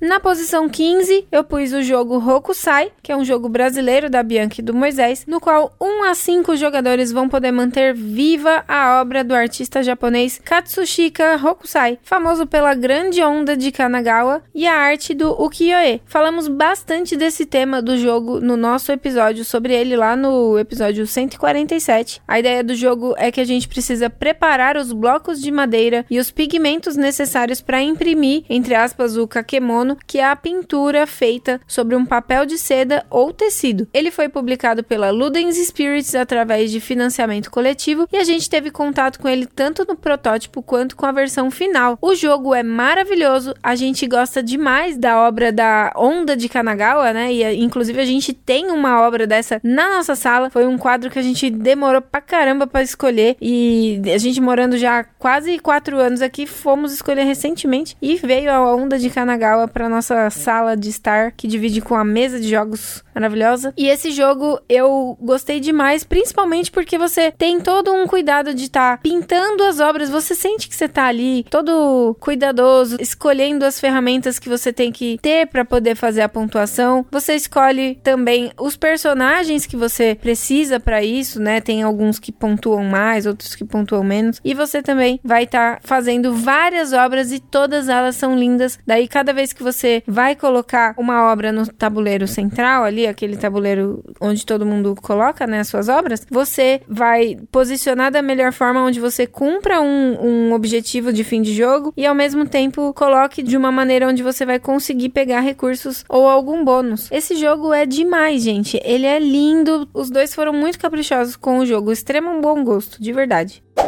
Na posição 14, Sansulce foi um, o jogo que eu escolhi aqui. Um jogo do Michael Kisling, autor de outro jogo que tá no meu top 5 aqui. Já antecipo para vocês, publicado no Brasil pela Across the Board e que a gente também conheceu em um dos Board Games São Paulo. Nele, você tá tentando criar o Jardim do Palácio de Sansulce, um antigo palácio de verão do Frederico o Grande, rei da Prússia, e para isso você tem peças com diferentes desenhos que precisam ser encaixados em seções do seu tabuleiro pessoal. Você sempre tem alguma algumas opções para selecionar, mas vai precisar encaixar tudo muito bem para que essas peças te ajudem a pontuar a cada rodada. Você tem sempre que pontuar o máximo possível, mas pensando que se você pontuar demais com uma categoria, ele não vai pontuar mais depois. Você precisa sempre fazer o jardim conectando ali a, a parte de cima até a parte de baixo dele, porque os nobres eles vão circular pelo seu jardim para apreciar o seu jardim. Então você tem que fazer caminhos, né, para que esse nobre percorra para então você poder pontuar. Tem jogos que a gente não precisa saber exatamente o porquê você gosta dele. Ah, não é mecânica. Nesse caso, não ri em nenhum momento, porque não tem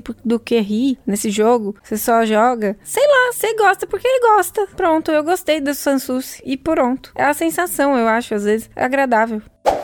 Na posição 13 é o jogo Gravity Superstar, um jogo no qual os jogadores estão coletando estrelas pelo espaço e seu bonequinho se move usando a gravidade. Você gira ele, pula por espaços, cai em cima dos outros e você sempre tem que tentar usar a gravidade ao seu favor para que ele caia nas melhores posições, coletando o maior número de estrelas, mas também preparando o seu bonequinho para a próxima jogada. Eu não preciso dizer que eu gostei muito do jogo, gostei da paleta de cores. O Gustavo acha terrível quando eu falo isso, mas eu gosto também quando o jogo é tem cores que agradam aos olhos. No caso aqui ele usa muita cor neon, eu achei super interessante isso. E também porque você tem que trabalhar muito a sua, no meu caso, como eu falei recente aqui, a sua percepção, a sua noção geográfica das coisas. E às vezes eu ficava girando a cabeça assim. Eu joguei o jogo uma vez só, mas foi uma experiência também muito agradável. Gostei demais por isso, essa forma que você tá trabalhando o seu cérebro utilizando de uma geometria diferenciada ali. Mas eu fico pensando, se você tá no espaço, não tem gravidade no espaço. Você não cai, né? Mas se por acaso você já foi ou conhece alguém que tenha ido, conte para gente. Cai ou não cai? Na posição número 12, esse jogo é demais, é o Tsukiji, mais um jogo brasileiro e mais um jogo com temática japonesa seguido. Ele é um jogo do Leandro Pires, que foi publicado pela antiga Redbox, que agora se chama Buró, no qual a gente é donos de restaurantes brigando em leilões que acontecem no mercado de peixes de Tsukiji. Inclusive é um lugar real, onde realmente tem leilões de peixe e tudo mais. A ideia do jogo é manipular esse mercado para que no final do jogo você tenha o lote mais lucrativo, já que ele é um jogo econômico econômico em que tudo vale dinheiro e ganha quem tem mais dinheiro, né? Ele foi tema do nosso episódio 24 e eu gosto muito porque é aquela feira mesmo, aquela feira maluca que você precisa ficar tentando colocar em segredo ali os valores que você tá usando para o seu leilão e você fica fazendo leitura mais ou menos de como que tá a quantia de dinheiro que seus amigos têm. Ó, eu tenho muita dificuldade de ficar fazendo leitura de mesa dos adversários assim, né? Na verdade, eu nem costumo gostar de jogos jogos onde você onde é necessário ficar fazendo leitura de mesa dos adversários, mas nesse jogo acaba sendo meio que instintivo. Não, eu não sei descrever para vocês como é essa sensação que eu tenho, mas eu preciso todo momento ficar olhando como que tá o dinheiro deles e o que eles estão comprando também, porque aí eu consigo dosar um pouco mais do que eu vou fazer. Interessante, né? Porque que tem jogos que a gente consegue fazer isso um pouco melhor do que em outros. Na posição 11, o jogo é o dobro Acho que o jogo que a galera tá mais cansada de ouvir a gente falar aqui, depois do Gusta, né? Falando sobre o Anacrone. Ele é um jogo de cartas publicado pela Grok, uma reimplementação do Medievalia do Fel Barros, agora trabalhado em conjunto com o Lucas Castanho e o Pedro Vinícius. É um jogo simples, são cartas de 2 a 12 e três cartas especiais. Na sua vez, você pode jogar uma ou duas cartas iguais, desde que você iguale ou ultrapasse o valor da mesa. Se você jogar um valor igual, o valor da mesa dobra pro próximo jogador e quando você não consegue ou não quer bater a mesa, você pega as cartas e quanto mais cartas você tiver, menos você pontua. Três rodadas disso e ganha quem tem mais pontos no final. Apesar da gente falar bastante dele, tem um episódio só para ele aqui, dedicado especialmente para ele, que é o episódio 163. Ouve lá se vocês ainda não cansaram de ouvir falar sobre ele. Aqui ele entrou para mim no top 11 porque é o jogo que a gente tem jogado com maior frequência ultimamente. É um jogo que tem agradado a todos quando a gente apresenta, porque ele é muito fácil de ser explicado. Apesar de muita gente sair super triste por levar o bloco inteiro de cartas praticamente, quando tá começando, né? Principalmente quando tá começando, ainda assim as pessoas se divertem. E o mais legal de tudo é quando a pessoa esquece de comprar carta e aí tem que levar aquela cartinha vermelha feia para ela. E isso faz a pessoa pontuar mais baixo. É um jogo que você não pontua coisas exorbitantes, é sempre pontuações até um pouco mais singelas. Você pontua um, três, e, né? Enfim, você vai pontuando baixinho, mas no final, aquele um pontinho que você perdeu porque você esqueceu de comprar carta é muito legal. E todo mundo fica de olho. Quem tá na mesa ali fica de olho para ver se o amiguinho vai esquecer de comprar, porque vai ser o primeiro a, a dizer que ele esqueceu e tome sua carta, leve que é sua. Muito engraçado. E ele foi o top 33 do Gusta. Eu achava que ia entrar mais, mais alto no top dele, porque a gente joga demais.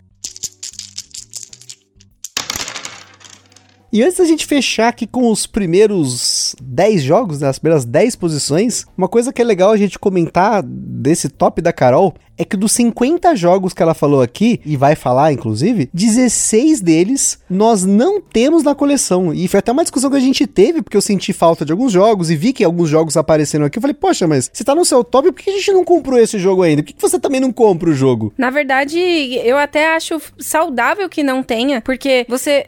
É igual eu, eu vou falando aqui, tô cultivando essa ideia para vocês até. Eu acho que é importante você ter a sensação que o jogo te causou quando você jogou, como você se sentiu jogando ou com aquela mesa que você jogou. E aí, se você tem o jogo, tá ali na sua prateleira, você muitas vezes vai olhar, vai pensar, hum, queria jogar. E aí você não consegue, gera uma frustração. Aí, ah, eu quero jogar. E você começa a criar uma cobrança em cima de você sobre esse jogo que tá lá na prateleira. E ele vai começar a te causar o quê? Uma sensação ruim. E logo ele vai deixar de ser um, um jogo que te causa boas sensações. É óbvio isso. Então, para mim, não é necessário que se tenha o jogo, mesmo que seja o top 1 na sua coleção. Você pode utilizar de luderias, você pode utilizar de empréstimos de jogo, enfim, tem várias outras opções, não precisa comprar tudo. Meu Deus, gente, eu, eu achei que meu top 1 tinha sido bom, mas eu já imaginava que aqui teria reflexão, teria comédia, teria emoção, né? Não é à toa que vocês pediram tanto esse top, né? E é por isso que a gente vai continuar ele aqui com as 10 primeiras posições deles e a gente faz mais um último comentário no final antes de fechar.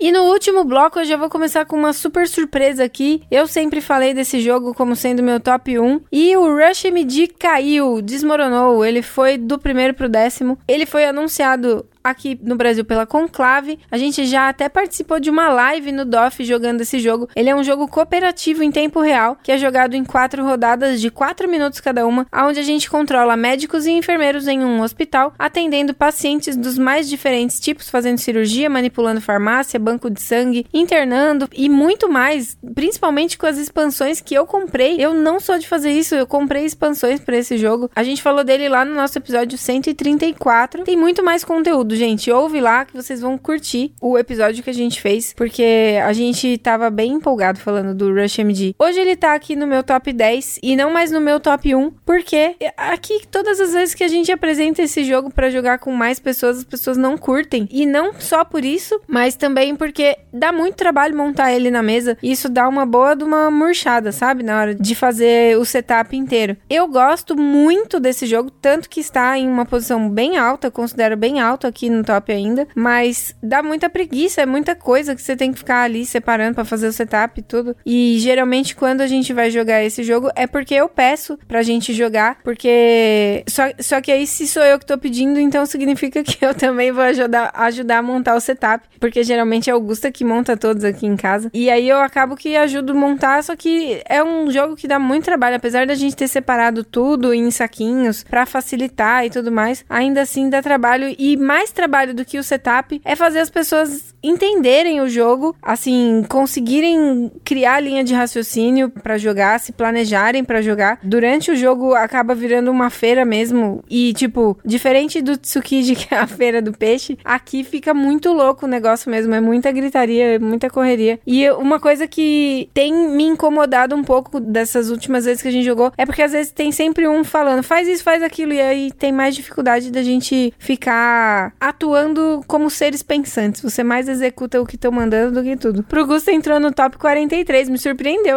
Tem tantos outros jogos que eu achei que ele curtia mais que esse. E na nona posição, ele foi o meu top 1 de 2022, que é o Honey Bus. Foi anunciado pela Galápagos Jogos, que é um jogo econômico com tema de natureza, onde a gente tem uma colmeia de abelhas e a gente está cultivando diferentes tipos de mel para vender no mercado ou atender a pedidos de alguns animais. Você se coloca no papel de abelhas como se elas mesmas estivessem cultivando e vendendo mel, e ele tem um esquema muito diferente de ações que as peças de ação formam a colmeia, e quando você fecha uma área, é então aí que você vai poder executar as ações, tudo de uma vez formando vários combos. Eu gostei muito desse jogo, primeiro pela temática em si, joguinho com abelhinhas. Eu gostei muito dos componentes, a, os melzinhos, eles são emborrachadinhos. As abelhas, elas são todas felpudinhas e elas ficam em berçário antes delas irem pra vida. É muito bonitinho, gente. Esse jogo inteiro é todo cuidadoso, é muito delicado, é um jogo muito delicadinho. E você, na hora que você tá ali jogando, você sente que você tá fazendo todo processo das abelhinhas em fazer o mel, em escolher a flor específica para formar o mel específico. É muito gracinha mesmo. O jogo inteiro é todo bem pensado em cima de como funciona ali uma colmeia. Eu achei muito bonitinho. Agora, a única coisa que eu não concordo é que eu duvido que as abelhas venderiam o próprio mel, gente. Até porque o, o processo. Pelo, não sei se as abelhas teriam outra maneira de fazer isso, mas destrói toda uma colmeia para poder vender o mel, né? Na oitava posição, o jogo é o Oh My Goods, o único jogo do Alexander Pfister nesse top 50, ao contrário do Gusta que levou uns 5 ou 6 pro top 50 dele, mas quase na mesma posição entre a gente aqui, porque realmente é um jogo que nós dois gostamos muito. A gente fez episódio dele é, em 2020, falando da, também da expansão, e ele é um jogo de cartas com diferentes tipos de edifícios de produção, onde você vai usar o seu trabalhador e assistentes que você pode contratar para produzir produzir bens comuns ou manufaturados e vai usar esses bens para fazer cadeias de produção para produzir ainda mais. Ele é um jogo econômico numa caixinha pequena da Paper que eu gosto muito porque foi, como eu já disse lá em Simão para vocês, o primeiro euro que eu já joguei, mesmo sendo de cartas, ainda assim é um euro, né? Eu gostei demais, essa a primeira vez que eu joguei e eu tive noção de que eu conseguiria jogar um jogo euro onde você precisa fazer essas cadeias e, e, e planejamento para futuro e tudo mais foi aonde eu, eu entendi que eu conseguia jogar jogos desse tipo e isso me fez me, me, sentir bem com isso, né? Eu antes jogava exclusivamente só os jogos mais fáceis, mais leves, e aí, tendo aberto essa porta, me fez sentir bem. Muito bom.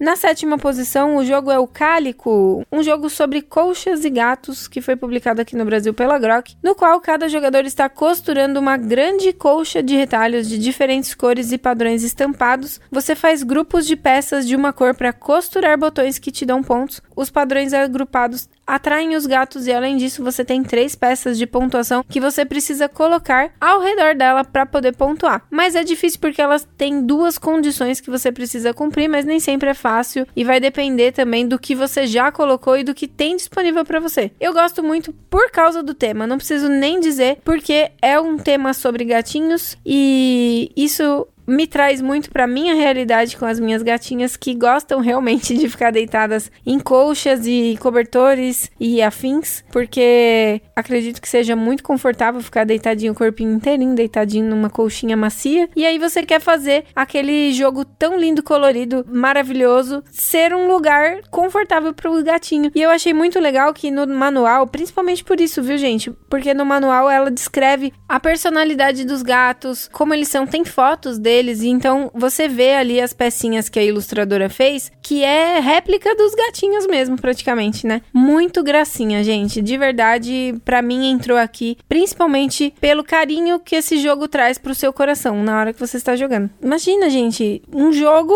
com gatos que existem de verdade. É praticamente ter a Felícia e a Clarice deitando em pecinhas ali do jogo. O que elas realmente fazem isso.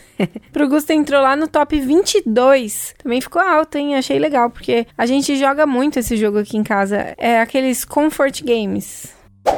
Na posição 6, jogo Bonanza, o último jogo do Uwe Rosenberg para aparecer por aqui. Vocês acharam que ia aparecer um banquete Odin? Se enganaram, meu bem, é o Bonanza. Inclusive, apesar dele ser autor de outros jogos, né, que nem o Agrícola, que não é um dos que eu aprecio. Ele também é o autor que mais teve jogos nesse top 50, apesar de serem apenas três, né? O Gusta faz aí as estatísticas, ele sempre traz estatísticas para esse, esse podcast, então não podia faltar esse dedinho dele aqui. O Bonanza é um jogo de cartas publicado aqui no Brasil pela Paper Games sobre cultivo de feijões, em que você tem cartas de diferentes feijões e vai tentar acumular feijão na sua fazendinha, que tem dois ou três espaços, dependendo da quantidade de jogadores, para que na hora que você vai colher esses feijões, você ganhe ganhe a maior grana possível. Ele tem um esquema em que você não pode ordenar as cartas da sua mão, mas você pode manipular de certa forma essas cartas fazendo trocas com os outros jogadores. E eu gosto muito desse jogo porque, primeiro, ele é feio. Diferente de todos os outros, ele é feio, ele é horrível. Os desenhos são terríveis, mas muito engraçados. A, a, ilustração dos jogos desse jogo é muito caricata, assim, sabe? Tipo, muito engraçada mesmo. E imagina, um tema sobre feijões, é completamente aleatório, né? E a gente também joga demais, junto com a minha mãe e com a minha irmã, que gostam também muito desse jogo. Todas as vezes a gente dá bastante risada, então mais um jogo que entrou aqui porque faz a gente feliz. Pro Gusto entrou também lá no top 11 dele. Muito bom. 6 para 11, tá ótimo aqui, hein? A gente tá até que concordando nos jogos.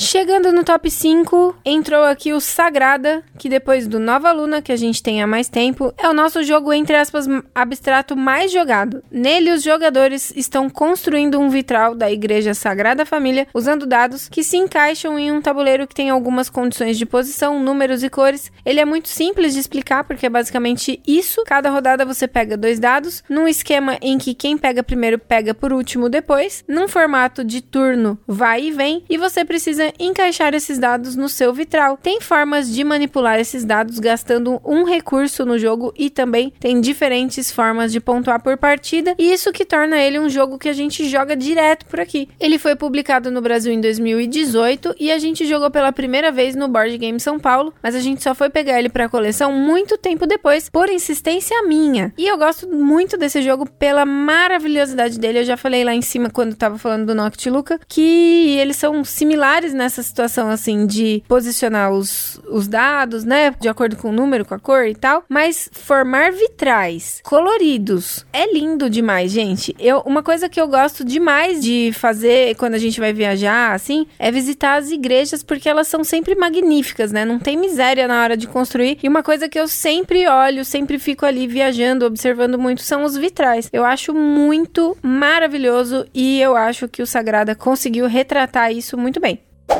Na quarta posição, quem subiu aqui no meu top dos tops foi o Marrakech, uma paixão à primeira vista que a gente jogou lá com o Eric e a Isa do Turno B Games, um jogo de 2007 que foi publicado no Brasil em 2022, onde cada um dos jogadores é um vendedor de tapetes. E a ideia é que você está tentando manipular o Assan, o organizador do mercado, para que ele faça os outros jogadores pararem nos seus tapetes e pagar dinheiro para você. E esse jogo é demais ele é simplesmente demais, sem contar os tapetinhos ali que são de veludinho. Esse, esse jogo é muito caprichoso. Não é bonito, você vai ver a cara do Assan, ele não é bonito. O Assan é esquisito, um bichinho feio. O dado tem umas chinelas desenhadas que não parecem, para mim, se você disser que é qualquer outra coisa que não chinelo, pode ser que seja porque não parecem chinelinhos estampado ali no dado. Porém, eu achei muito legal. É, é, é bobo, é simples você fica ali só posicionando os tapetes um em cima do outro, mas tem toda uma estratégia, né? Que você saber exatamente para onde andar, quando você e se você vai andar para cima do tapete de algum jogador, para quem você vai para cima do tapete de quem você vai andar, porque o, o dinheiro no final é o que te dá a maior parte dos pontos, né? E aí você ficar dando dinheiro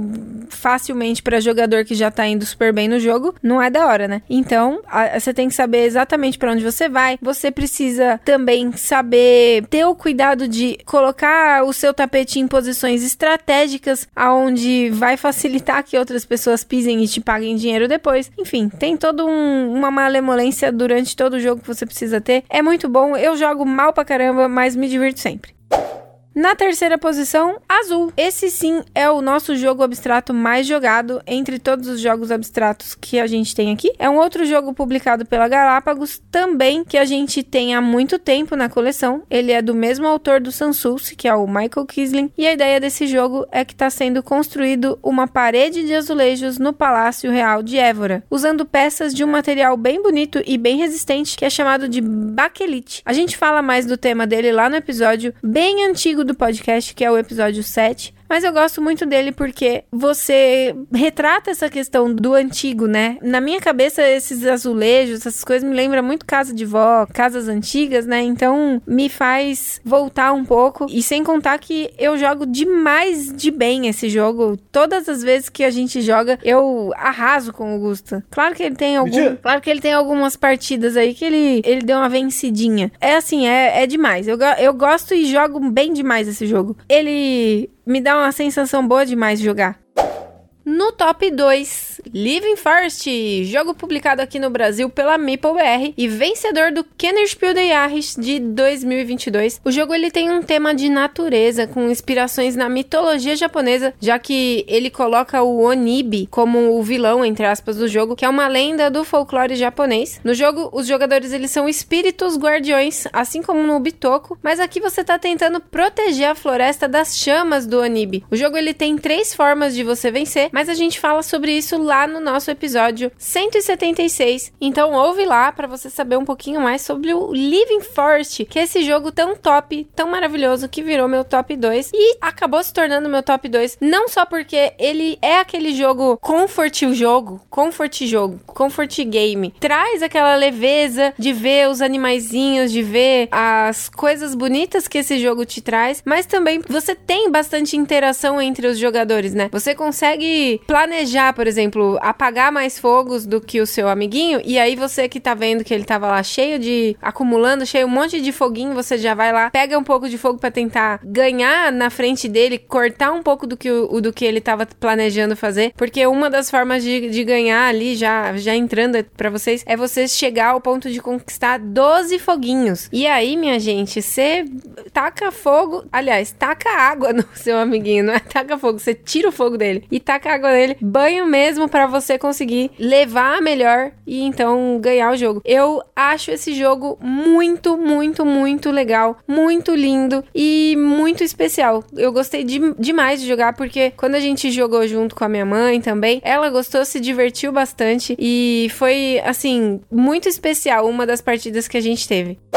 E agora o meu top 1, que eu acredito que muita gente já deva estar tá imaginando o que vem por aí, dos dois jogos da Elizabeth Hargrave que eu já joguei. Os dois entraram aqui no meu top 50. E claro, se o Mariposas já entrou, é óbvio que o meu top 1 é o Wingspan, que é aquele jogo sobre observação de pássaros que você está tentando descobrir e atrair diferentes espécies de pássaros que formam combos entre eles, para então você conseguir pontuar de formas diferentes, diversas. E a gente falou dele lá no nosso episódio 87. Inclusive, tem uma entrevista dublada com a Elizabeth Hargrave que a gente conseguiu graças a um ouvinte nosso, que é o Leroy. Ele fez, entregou lá as perguntas que o Gusta tinha feito pra Elizabeth. E aí, então, o Gusta pediu pra uma amiga, que é a Vizedek, fazer a dublagem dessa entrevista pra gente. Foi muito legal. Putz, eu agradeço muito, porque foi muito interessante ouvir um pouquinho da ideia única que ela tem sobre o jogo, né?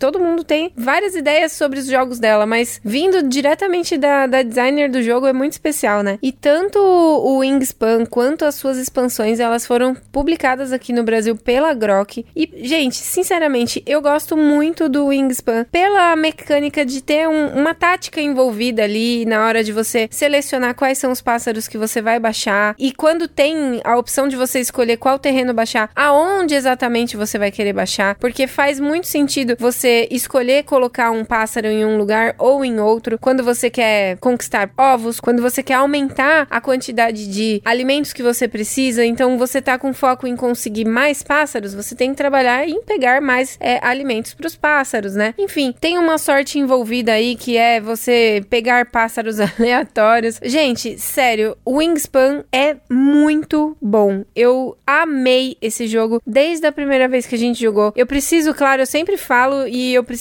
reforçar aqui que ele dá um gostinho mais maravilhoso quando você usa o aplicativo de, de som dos pássaros, que não é oficial do jogo mesmo, mas realmente é incrível. Você posiciona a carta ali, você mira e aí rapidamente o, o passarinho começa a cantar. Eu achei isso muito legal, muito, muito legal. E aí agora, falando no futuro, a gente já tem também o Wingspan Asia, né? E é outro que eu amei demais. Esse daí, principalmente porque tem uma, uma função de jogar em dois que faz, fez ainda mais sentido pra gente aqui. Então, bem possível que o Wingspan Asia no próximo top, sei lá quanto, vai entrar até um pouquinho na frente do Wingspan de agora. Então, se o Wingspan é o top 1, o Wingspan Asia vai ser o top 0, talvez.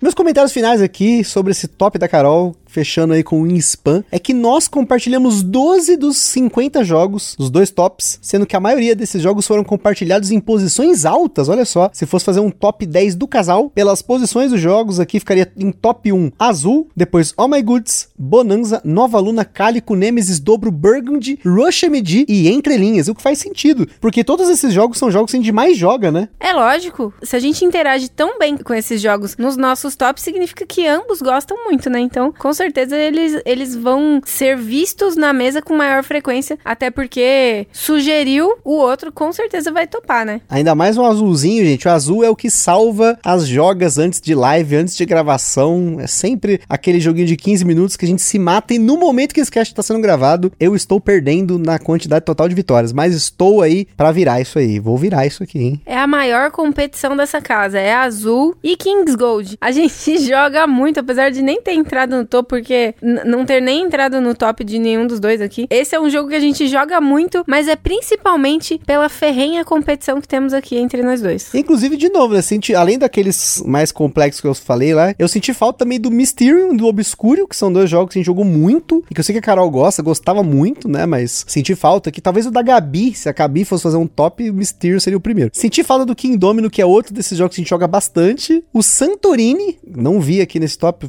não estranhei até, jogo bonito, jogo brinquedo. Não, gente, o Santorini é bonito, mas eu nunca ganho, é muito difícil. eu, eu não consigo subir nunca naquele, colocar nenhum globinho em cima. O Kings Gold você falou, e o Anacron, tinha que ter Anacron aqui, gente. O Anacron acho que eu trago dizer, Carol. Ah, Anacron não entraria nunca, né, menino? Esse daí... Como não, gente? Não, não, ele não entra no meu top, não, né? Não tem como. Ele é bom, ele é ok, mas assim, deixa, é um jogo que não, não tem pretensão nenhuma de sair do, do ok pra mim. e é com essa frase extremamente triste que eu me despeço pra Carol poder se despedir nesse top aí, que eu espero que vocês tenham aproveitado muito, tão esperado, né? A gente tinha feito o meu top primeiro, até para que com a experiência, né, e a pauta eu pudesse fazer uma pauta mais legal para Carol, né, corrigir os erros do meu no dela e eu espero que tenha dado certo. Então é isso aí, pessoal. Falei pouco hoje, vai ser a primeira vez que a Carol falou tanto num episódio, além da entrevista dela lá, né? Quem não conferiu, depois procure eu virando a mesa com a Carol, mas é isso aí. Então deixa a Carol fazer as considerações finais e já me despeço para que ela possa despedir depois. É isso aí, deu um trabalhão, mas foi bem legal. Tá refletindo em cima dos jogos aqui que eu gosto tanto. Eu espero que tenha sido tranquilo para vocês ouvir também, que tenha sido leve. Enfim, desculpa qualquer coisa, tamo junto, é nóis, tchau, beijo. Está perdido com tantos episódios? Consulte na descrição o nosso índice completo de episódios e playlists.